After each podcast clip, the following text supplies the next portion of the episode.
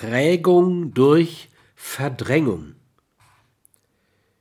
Die verdrängten Erfahrungen der Vergangenheit prägen einen Menschen und seine Grundeinstellungen zu sich selbst, zur Welt und Gesellschaft sehr viel mehr als die wenigen im konkreten Entscheidungsprozess bewussten Erfahrungen. Es sind das vor allem die frühen Erfahrungen eines Menschen, von denen nur ein verschwindend kleiner Anteil erinnert werden kann. Während ein Kind in den ersten fünf Lebensjahren viele tausende emotional stark ansprechende Erfahrungen macht, werden davon kaum mehr als zehn erinnert.